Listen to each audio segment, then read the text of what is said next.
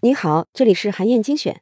在大数据时代呢，隐私越来越透明。你去了哪儿，做过什么，吃了什么，买了什么，甚至连在想什么，身边的智能设备啊，都能够搞得一清二楚。你要想守住自己的隐私，成为了一件非常困难的事情。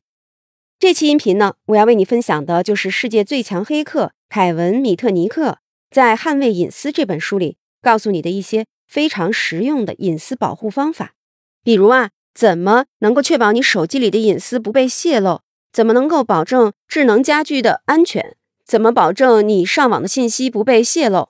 我在今天这期音频里啊，要具体分享的内容是来自公众号“远读重阳”的一篇解读文章。